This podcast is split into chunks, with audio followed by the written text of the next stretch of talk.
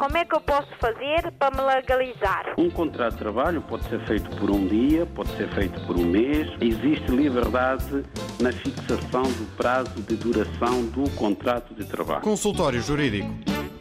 Vamos falar da Convenção da Arbitragem Voluntária. Ora bem, a arbitragem voluntária é uma forma de resolução de conflitos entre, entre os sujeitos de direito. Bom, os países, do modo geral, sobretudo os Estados de direito democrático, como é o caso de Portugal e demais países europeus, sobretudo a União Europeia, a sua organização política compreende quatro órgãos de soberania: o Presidente da República, a Assembleia da República, o Governo e os tribunais. Portanto, destes quatro órgãos de soberania, aquele de que nós mais falamos aqui é naturalmente a Assembleia da República, que faz o quê? Cuja competência é a aprovação de leis, as leis que vão estruturar e reger a vida em sociedade, e os tribunais que fazem a aplicação da lei. Os tribunais não legislam, limitam-se apenas a julgar. E ao julgar, julgam com base na lei previamente existente. Os tribunais não podem criar uma lei para julgar um determinado caso. Do modo geral, do modo geral, os litígios, todos os litígios são julgados em tribunal. Bom, mas quando entramos no direito privado, nas relações particulares entre sujeitos de direito, e os sujeitos de direito não são apenas e só as pessoas singulares, as pessoas coletivas também são sujeitos de direito, o Estado também aparece por vezes como sujeito de direito.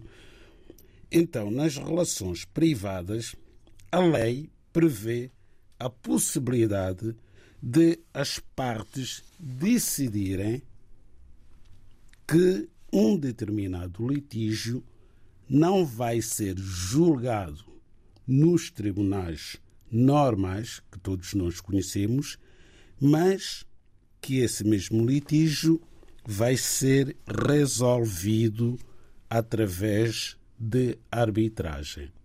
Então, criou-se em Portugal uma lei, a Lei da Arbitragem Voluntária. O que é que essa lei tem de especial? Esta lei vem dizer que, desde que por lei especial não esteja submetido exclusivamente aos tribunais do Estado ou a arbitragem necessária, qualquer litígio respeitante interesses de natureza patrimonial pode ser cometido pelas partes mediante convenção de arbitragem à decisão de árbitros. Bom, isto parece latim, mas não é, é português. Então, o que é que o legislador quis dizer com isto? Primeiro, diz o seguinte: que existem tribunais do Estado, o tal órgão de soberania chamado tribunais. E estes tribunais do Estado têm por competência julgar todos os litígios, sejam de natureza patrimonial ou não.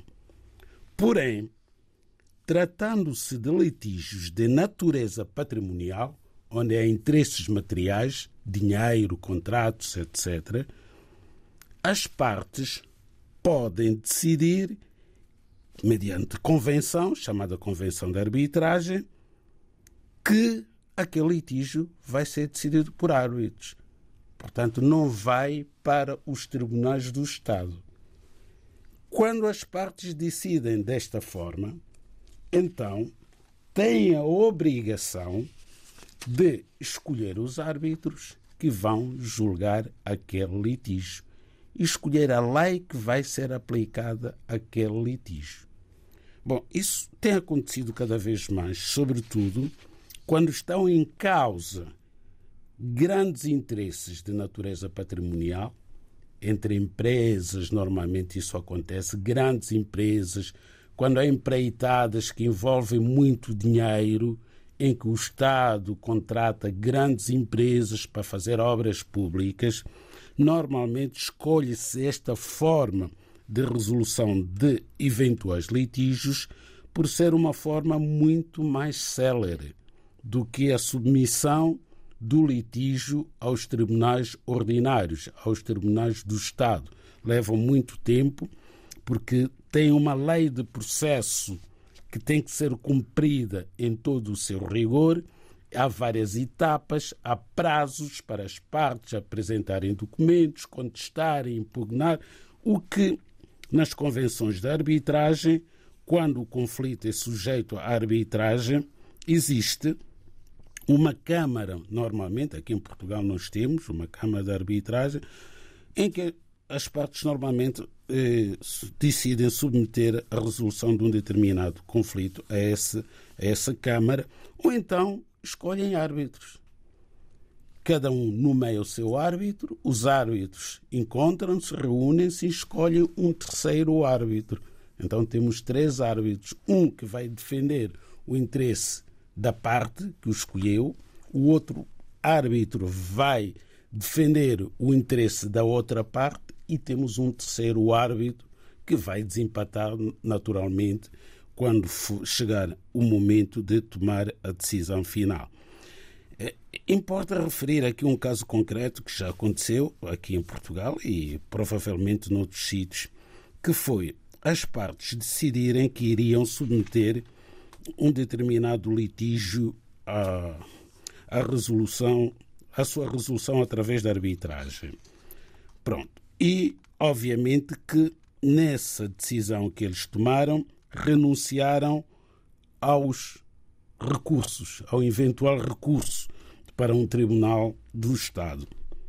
Mas acordaram que a decisão final, caso não fosse do agrado de ambas as partes poderia estar sujeito a recurso. Portanto, houve aqui, de facto, uma contradição ao escolher a arbitragem, portanto, afastaram o litígio da competência dos tribunais do Estado e, ao mesmo tempo, incluíram ali uma cláusula que previa, portanto, eh, o recurso ou a submissão da decisão aos recursos normais do Estado.